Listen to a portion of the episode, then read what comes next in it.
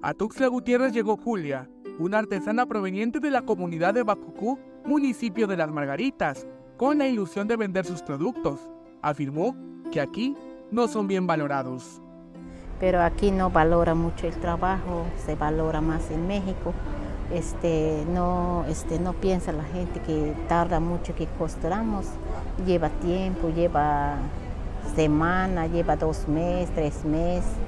Pues piensa que no, no está caro que, que vendemos nosotros, está muy barato, lo pide no es igual otro lado. Este, saber por qué no, no lo valora la gente aquí. Este.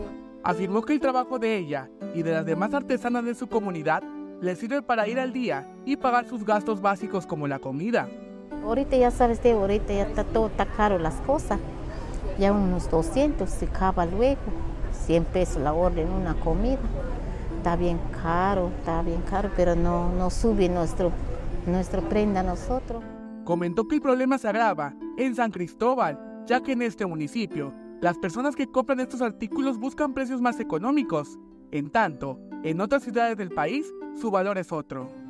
Y si vendemos San Cristóbal, solo 50, 70 pesos, 80 pesos lo pide, por eso ya no queremos vender allí. Está muy barato, ya no sale la cuenta ya. Está caro la pieza. Pues este, allá en México, este 700 vendemos uno, hasta 800, diferentes este, precios. ¿Y aquí? Ajá, diferentes precios. Aquí más barato, como 300, 250.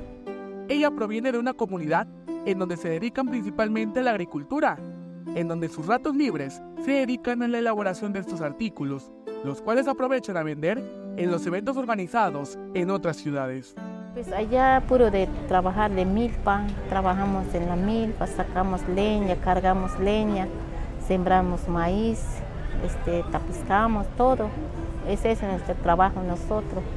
No hay un este, trabajo pues, que, que nos paga cada mes, cada quincena, no hay trabajo. Pero ahorita ya no hay nada pues, de apoyo de gobierno, nada, no hay nada. Para Alerta Chiapas, Eric Chanumi.